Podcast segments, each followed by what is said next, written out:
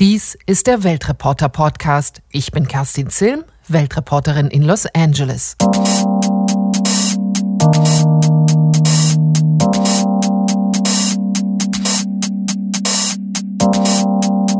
In dieser Ausgabe geht es um Überwachung und um Datenschutz, um Kameras an jeder Straßenkreuzung und nachbarliche Sozialkontrolle, um Likes und Klicks, gekappte Telefonleitungen, Spionage durch den Hotelfernseher und natürlich darum, was das alles mit unserer Arbeit als Journalisten zu tun hat. Zunächst aber wie immer am Anfang des Podcasts unser Geräuschrätsel.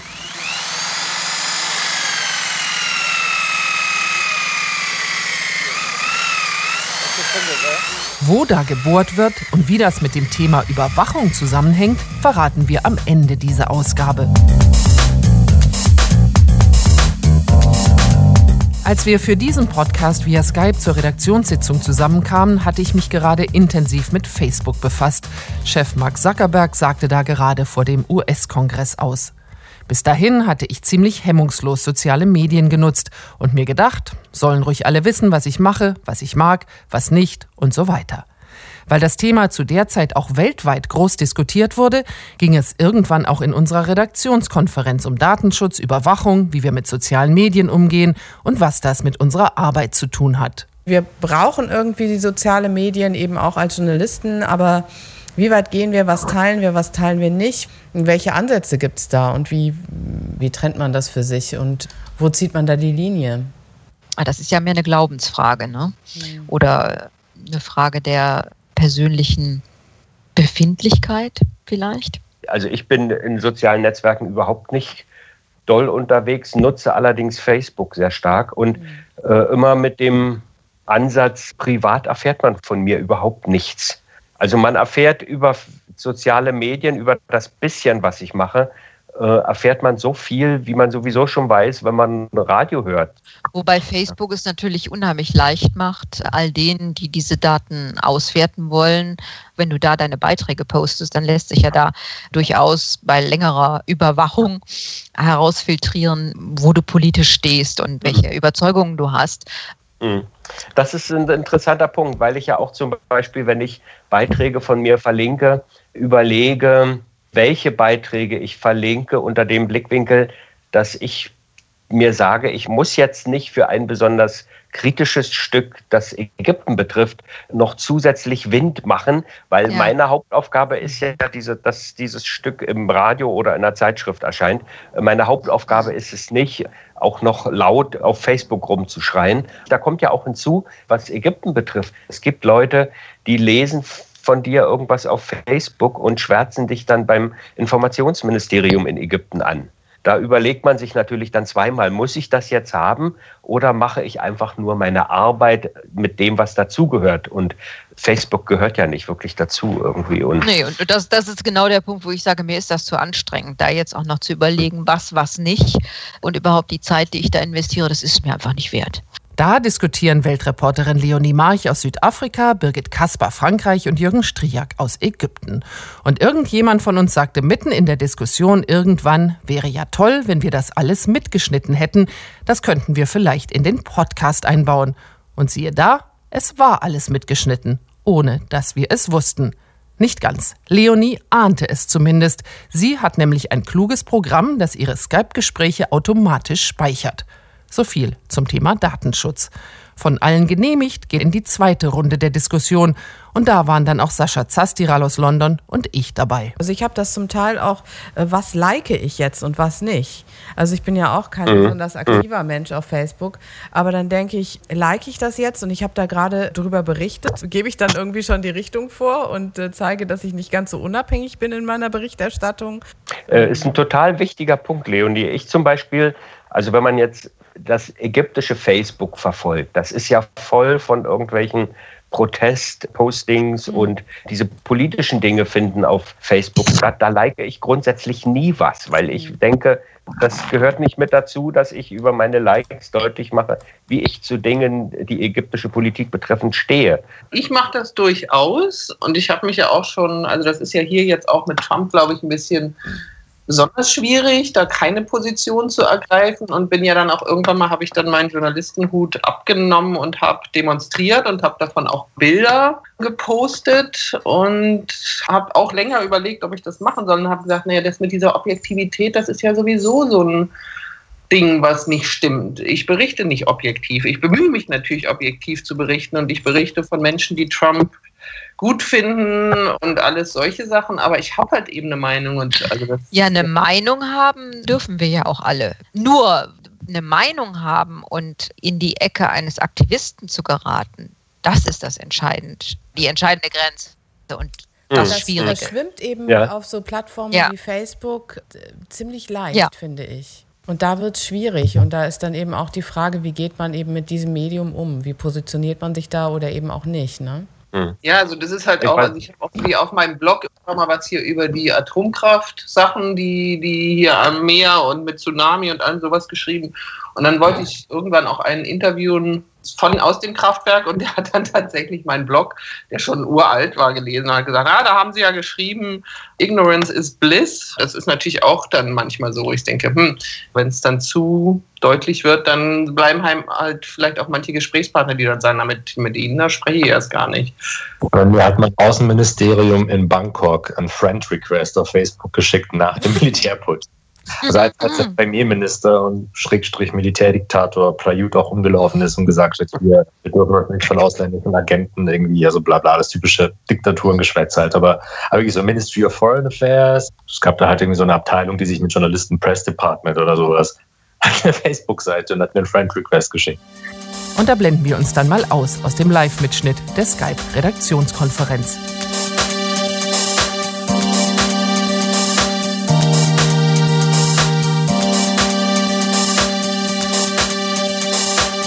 Als ich mich einmal in Kalifornien verfahren habe, in den Bergen, bin ich plötzlich auf einem Militärgelände gelandet, ohne dass ich wusste wann und wie. Mitten in der Pampa stand ein Wachhäuschen und darin stand ein bewaffneter Mann in Uniform. Der hat sehr ernst mit mir geredet und dann zum Glück schnell erklärt, wie ich aus dem Schlamassel wieder raus und auf die öffentliche Straße komme. Nicht anhalten, hier wird scharf geschossen, hat er mich zum Abschluss gewarnt und gesagt, dass mich Kameras überall im Blick haben. Eine ganz andere Art der Kontrolle und Überwachung unterwegs erlebt Afrika-Weltreporterin Bettina Rühl, wenn sie recherchieren geht. Die Nationalstraße 1 in der Demokratischen Republik Kongo ist eine Piste, die nach den häufigen Regenfällen selbst für geländegängige Autos kaum zu passieren ist. Während einer achtstündigen Fahrt durch die Provinz Zentral Kassai haben wir dort kürzlich nur drei andere Fahrzeuge gesehen, Lkw, die im tiefen Schlamm festsaßen. Keinen anderen Pkw, kein Moped oder Motorrad, nichts. Nur Fahrräder, umgebaut zu Lastenrädern, überladen mit Säcken von Holzkohle, Mais, Maismehl, Haushaltswaren, Handelswaren aller Art. Geschoben von Menschen, meist Männern, denen der Schweiß von Armen und Gesichtern troff. Die Händler sind oft viele Tage unterwegs, um am Ende zwei oder drei Dollar zu verdienen, von denen sie dann auch noch Wegzoll an Militärs zahlen müssen, die entlang der kaum passierbaren Piste etliche Checkpoints aufgebaut haben. Die Soldaten, die von Passanten Geld fordern, sind fast das einzige Zeichen dafür, dass eine kongolesische Regierung überhaupt existiert. Erreicht man schließlich ein Dorf, eine Kleinstadt oder eine Stadt, haben Durst, Hunger oder Müdigkeit erst einmal keine Rolle zu spielen. Es gilt zuerst, sich bei den örtlichen Autoritäten zu melden. Im Dorf ist das der traditionelle Chef. Der will die ausgedruckte Ordre de Mission sehen, also einen Nachweis für den Auftrag, mit dem man unterwegs ist. Für wen genau? Wie lange bleibt man? Wo fährt man anschließend hin? Untergebene werden angeherrscht, den Stempel zu bringen. Dann wird die Ordre de Mission, sofern sie nicht beanstandet wurde, mit großer Geste abgestempelt. Weil sich das in jedem Dorf wiederholt, in dem man eine Nacht verbringt, hat man schon bald ein DIN A4-Blatt mühelos voll mit Stempeln. Noch aufwendiger sind Inlandsflüge. Die Behörde für Migration will schon im Vorfeld wissen, welche Reisenden kommen und warum und wohin sie wollen und wohin danach. Bei Ausländern ist der Behörde die Bewegungskontrolle besonders wichtig. Alle Dokumente werden genauestens überprüft, gerne beanstandet. Beim Überwachen ist der kongolesische Staat ganz offensichtlich in seinem Element. Seine eigenen Bürger inhaftiert er auch gerne, wenn sie die falsche Meinung haben und die Regierung kritisieren. Darüber hinaus interessiert er sich für seine Bürger nicht sehr und schon gar nicht für seine Verpflichtungen gegenüber der Bevölkerung, also beispielsweise den Bau von Straßen, Schulen, Krankenhäusern oder ähnlichem. Nur beim Überwachen hat der kongolesische Staat den Ehrgeiz, zu funktionieren und damit dafür zu sorgen, dass niemand den Regierungsmitgliedern in die Parade fahren kann, wenn sie sich ungehemmt bereichern. Noch einmal eine andere Variante der Dorfüberwachung, als sie Bettina Rühl im Kongo erlebt, gibt es in Indonesien. Weltreporterin Christina Schott schrieb uns aus Jogjakarta etwas über die soziale Kontrolle in jedem Viertel. Ich dachte zuerst, sie meint damit besonders neugierige Nachbarn, aber es geht um viel mehr. Deshalb habe ich Tina via Skype gefragt, was denn passieren würde, wenn ich sie mal besuchen wollen würde. Dann kannst du das sicher jederzeit tun. Du kannst gerne kommen, bei uns wohnen, bei uns schlafen. Aber wenn wir uns an das Gesetz halten, müsste ich dich schon am ersten Tag melden. Also ich, und zwar nicht nur beim Dorfvorsteher, wie das bis vor zwei Jahren der Fall war, sondern inzwischen sogar bei der, entweder bei der Touristenpolizei oder bei der Immigration. Und, und was heißt das dann? Melden? Was musst du, also du musst da hingehen und was musst du dann für Informationen? Ich muss dich da richtig registrieren lassen. Also ich, äh, früher war es so, da ist man einfach zum Blockwart gegangen. Das ist wahrscheinlich die passendste Übersetzung. Also der, für das Viertel zuständige Mann, der gewählt wird, das ist ein Ehrenamt, der gibt das dann aber weiter an die höheren Verwaltungseinheiten. Und da muss man dann echt eine Kopie vom Pass mitbringen und sagen, die, die wohnt jetzt so und so lang bei mir. Und jetzt gibt es eine neue Regelung. Das ist mit Airbnb gekommen, weil so viele privat irgendwelche Zimmer vermieten. Jetzt muss man das direkt bei der Immigration melden und das geht sogar mittlerweile online. Das heißt, ich müsste dann da einfach auf der Website dich registrieren mit wirklich mit Passnummer und Namen und Ankunftsdatum und Abfahrtsdatum. Und können die dann auch sagen, nee, also die möchten wir jetzt nicht so gerne zu Besuch haben? Nein, das können sie nicht. Meine, viele wissen überhaupt nicht, dass sie das müssen. Aber wenn man die Ärger machen will, dann könnte jemand dir die Polizei auf den Hals schicken oder zumindest irgendein Dorfrat, der dann sagt, nee, also die Fremde wollen wir jetzt hier nicht haben, die sind überhaupt nicht angemeldet, was machten die hier? Meistens läuft es dann darauf hinaus, dass man das mit irgendwie mit Geld regelt. Also früher war das ganz klar immer das Ansinnen. Also wie läuft das dann? Wie hat man sich das vorzustellen? Also ich erzähle dir mal das Beispiel von einer Freundin, einer Australierin, die mit einem Indonesier verheiratet ist. Und sie kam erst mit einem Besuchervisum, das man dann quasi nach ein paar Monaten erst umschreiben kann in eine Aufenthaltsgenehmigung als Ehefrau eines Indonesiers. Und sie hatte vergessen, sich dann bei der zuständigen Behörde in, in ihrem Viertel da anzumelden. Und das war dummerweise ein Viertel, wo die Polizisten das schon rausgekriegt haben, dass man damit Geld machen kann, weil da viele Fremde wohnten. Und die standen dann wirklich eines Tages ganz früh, ich glaube um fünf oder sechs Uhr morgens auf der Matte, haben geklopft und wollten sie dann mitnehmen auf die Wache. Und dann hat sich ihr Ehemann, der eigentlich dafür zuständig war, sie zu melden, der aber auch nicht wusste, dass das notwendig war, bestellt sozusagen und ist dann mitgegangen. Und dann haben die den ehrlich den ganzen Tag auf der Wache festgehalten. Der musste einen Anwalt rufen. Der Anwalt hat ihn dann aufgeklärt, dass es tatsächlich dieses Gesetz gibt. Die haben das Recht, dich zu verhaften und eine hohe Geldstrafe zu fordern, wenn du dich nicht anmeldest. Und dann wurde den Rest des Tages verhandelt, wie auf dem Bazar, bis sie dann irgendwo einen Kompromiss gefunden haben und abends konnten sie dann wieder nach Hause und haben dann diesen Zettel mitbekommen, also so quasi eine Bestätigung, dass sie sich angemeldet haben. Wow, und mit wem haben die verhandelt? Mit der Polizei vor Ort dann? Oder wer hat. Ja, ja, mit den Polizisten vor Ort. und die haben dann auch das Geld eingesteckt und man weiß dann nicht, wohin dieses Geld dann. Genau geht. Und womit wird das begründet, dass Gäste angemeldet werden müssen? Also es wird begründet damit, dass es zur Sicherheit ist, dass da halt nicht irgendwelche Taugenichtse rumlaufen und, und irgendwas anstellen und dass man Einbrecher rechtzeitig sieht und so weiter. Es gibt auch in den meisten Vierteln äh, eine Nachtwache. Das heißt, die Männer des Viertels wechseln sich ab. Unterschiedlich, in jedem Viertel unterschiedlich. Manchmal sind es drei, manchmal sind es acht Leute, die da zusammenhocken die ganze Nacht und äh, ab und zu mal so ein bisschen durch die Straßen laufen und dann tackern sie mal mit so einem Stock gegen die Zäune. Dann hört man die. Und sonst spielen die Karten oder trinken Tee oder unterhalten sich. Das heißt, dein Mann macht das auch? Nein, der hat dazu keine Lust. Dann kann man sich frei kaufen. Man kann dann also Geld in die Dorfkasse oder in die Blockwartverwaltung stecken und dann macht das jemand anders für dich. Und wenn die Männer da zusammensitzen zur Nachtwache, passen die dann eben wirklich vor allem darauf auf, dass da jetzt äh, keine Kriminellen reinkommen oder worum geht es da? Es geht auch darum, die Moral hochzuhalten. Also sprich, wenn unverheiratete Pärchen nach 9 Uhr zusammen noch im Haus sind, das wird gar nicht gern gesehen, dann werden die zur Not auch rausgetrommelt. Also dann ähm, stehen da wirklich die Nachbarn vor der Tür und sagen, du kommst jetzt mal raus und gehst nach Hause. Und, äh, das ist ja der Wahnsinn. Ja, doch, das passiert. Dann gibt es auch ja sehr unterschiedliche Nachbarschaften. Es gibt ja auch welche, die ganz locker sind. Aber es kann auch passieren, wenn das eine strengere Nachbarschaft ist, vor allem eine strenger muslimische Nachbarschaft, dass dann da äh, abends oder nachts der Mob vor der Tür steht und äh, die da rausholt und den Mann verprügelt, damit er das nicht nochmal macht. Wow. Und wohnst du in einer strengen Nachbarschaft? Nee, nicht so. Also es ist, äh, wird schon geguckt, wer da so ist, aber nicht, äh, die sind eigentlich relativ locker. Es sind viele zugezogen, ne? Eigentlich ist das wirklich mehr so Leute, die eigentlich aus der Stadt kommen und jetzt langsam an den Rand ziehen, weil es in der Stadt zu voll wird. Also es ist nicht mehr so eine extreme Dorfatmosphäre. Wow, Christina Schott über die Sozialüberwachung in Indonesien. Das mit dem Besuch, das überlege ich mir dann nochmal.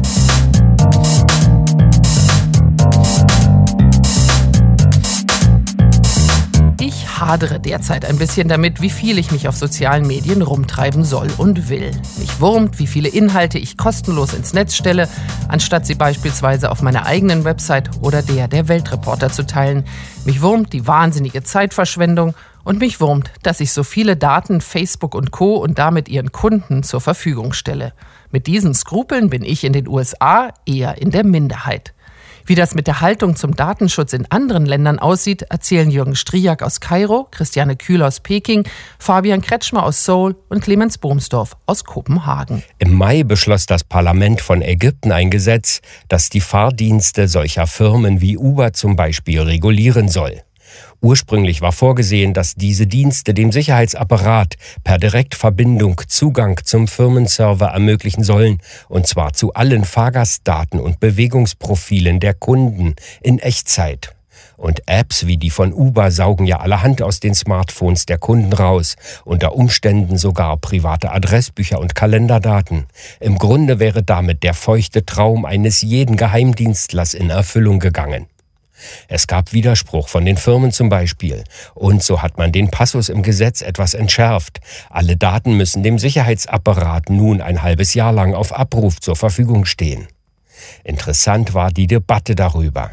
Es gab sie kaum. Jeder im Land geht davon aus, dass sich der Staat sowieso alle Infos über seine Bürger holt, die er gern haben möchte. Ein Parlamentsabgeordneter fragte ganz auf Staatslinie, wenn die Bürger sogar Privatfirmen ihre persönlichen Infos bedenkenlos überlassen, wie könne es dann sein, dass sie der Regierung nicht vertrauen? In China sind Smart Cities das große Ziel. Viele Metropolen ersticken im Stau. Mit Hilfe von Big Data sollen daher intelligente Verkehrsleitsysteme entstehen. Wie diese Daten gesammelt werden, das erleben wir immer öfter bei Ausflügen. Außerhalb Pekings mussten wir neulich alle paar hundert Meter unter einem Metallgerüst mit Videokameras durchfahren. Und jede einzelne wurde von unserem Navi lautstark angesagt. Die Kameras blitzen Temposünder und sie sammeln Daten. Niemand weiß, ob solche Daten aufgehoben und ob sie anonymisiert werden. Im Netz kursieren daher schon Vorschläge, sich zu ducken oder eine Sonnenbrille aufzusetzen. Einen wirklichen Aufschrei gibt es aber nicht.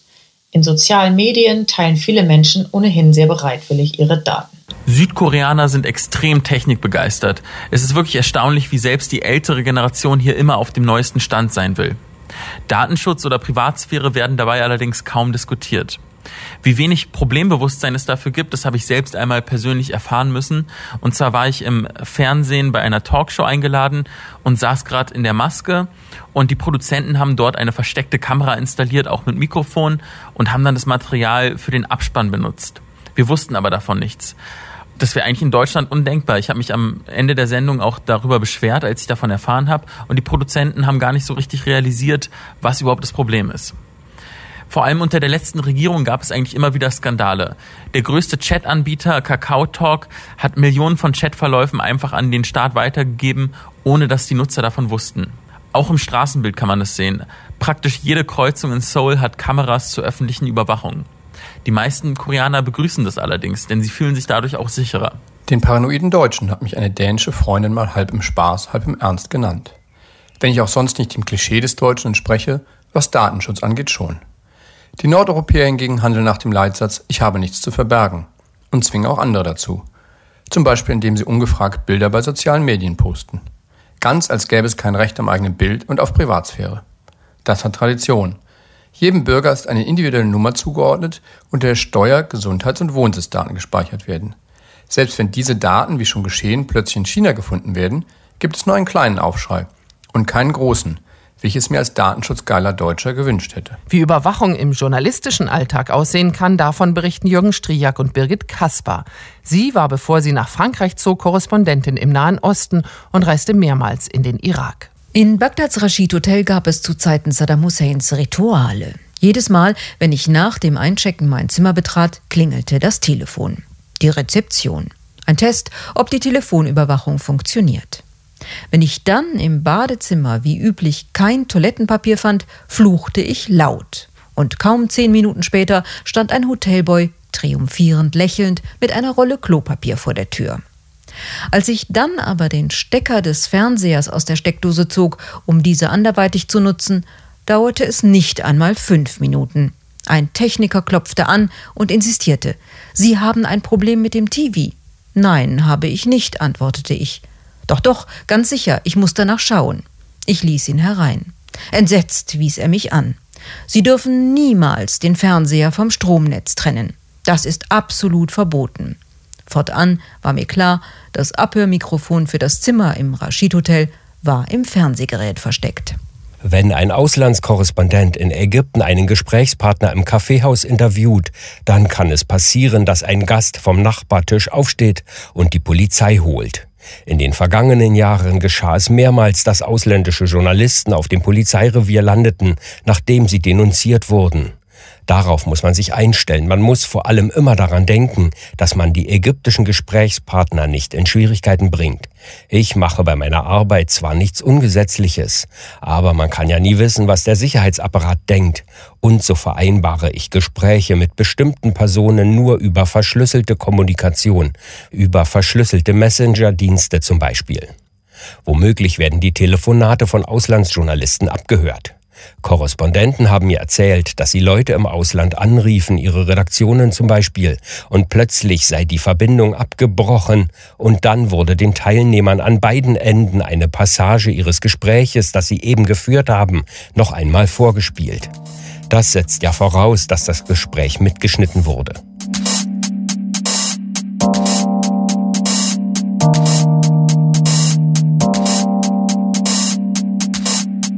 Lautsprecher und Kameras sind in Fernsehern, Autokonsolen und Küchenmixern. Aber Überwachung kann auch in ganz alter Technologie stecken, spekuliert zumindest Weltreporterin Danja Antonovic in Belgrad. Aufgewachsen bin ich in Belgrad ohne Telefonanschluss. Telefonleitungen waren in der ganzen Stadt rar, die Telefonzelle vor dem Haus kaum eine Lösung, da lange Schlangen zu überwinden waren, bevor man dran war. Das waren Zeiten, in denen man anstatt zu telefonieren direkt an die Tür klopfte oder Briefe schrieb. Ich lebte schon längst in Deutschland, als meine Mutter in den 1970ern endlich eine Rufnummer bekam. Das nutzte uns wenig, denn die Gespräche ins Ausland waren sauteuer und jeder, der mit dem Ausland zu tun hatte, wurde sowieso abgehört und fast zum Staatsfeind erklärt. Dieser Sozialismus mit menschlichem Antlitz unter Tito in Ex-Jugoslawien, obwohl vom Westen so gelobt, war nicht immer besonders witzig. Vor zehn Jahren kehrte ich nach Belgrad zurück. Als Weltreporterin berichte ich seither über den Balkan aus der Stadt meiner Kindheit. Ich beantragte damals eine ISDN-Leitung, die für meinen Job wichtig war, bekam sie ohne Schwierigkeiten und konnte telefonieren ohne Ende, wohin ich wollte. Mittlerweile gibt es sogar billige Vorwahlnummern für Gespräche ins Ausland. So kostet mich eine Minute nach Deutschland gerade 9 Cent und die Gesprächsqualität ist besser als bei Skype. Das nennt man Fortschritt. Soweit, so gut. Nicht so gut, dass ich nach fast jedem Deutschlandgespräch unerreichbar bin. Wer mich anruft, hört dann ein Tü, Tü, Tü oder einfach gar nichts, obwohl die Leitung frei ist. Davon wusste ich zunächst gar nichts.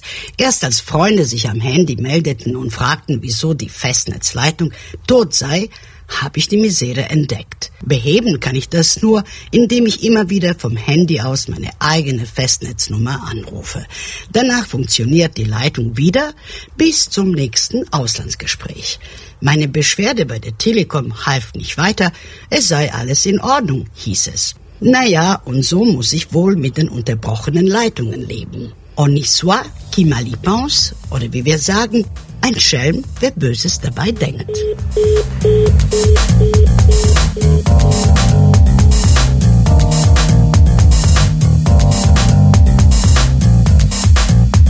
Und jetzt kommen wir zur Auflösung des Geräuschrätsels, diesmal aufgenommen von Weltreporterin Leonie Mark. Das ist eine ganz gewöhnliche Bohrmaschine, aber an einem ungewöhnlichen Ort. Denn ich habe dieses Bohren nicht etwa beim Zahnarzt oder auf einer Baustelle aufgenommen, sondern mitten in der südafrikanischen Savannenlandschaft. Der Windschutz meines Mikrofons ist zu dieser Zeit schon über und über mit einer feinen Staubschicht und größeren weißen Flocken bedeckt. Die Luft riecht nicht nur streng nach Wildtier, sondern auch nach angesenkten Fingernägeln. Denn so riecht es, wenn man das Horn eines Rhinoceroses anbohrt. Und genau das tun die drei Männer gerade, die neben mir auf dem Boden knien, zwischen uns der massige Kopf eines betäubten Nashorns. Keine Sorge, diese Männer sind keine Wilderer, sondern Ranger und Tierärzte. Sie bohren ein tiefes Loch in das mächtige Horn des Tieres und kleben dann darin einen Peilsender fest. Die Antenne ragt ein Stück heraus, aber mit der Zeit wird der Peilsender mit dem Horn verwachsen, denn das Horn besteht wie Fingernägel oder Haare aus Keratin und wächst daher nach. Mehr steckt nicht hinter dem angeblichen Wundermittel, das auf asiatischen Schwarzmärkten teurer ist als Gold und für das hier in Südafrika jeden Tag nahezu drei Tiere brutal von Wilderern abgeschlachtet werden.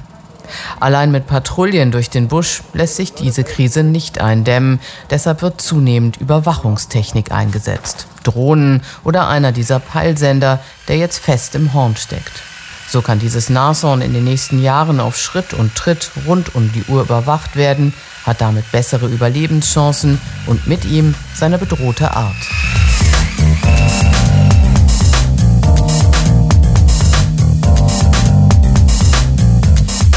Das war der Weltreporter Podcast. Die nächste Ausgabe gibt es in drei Monaten.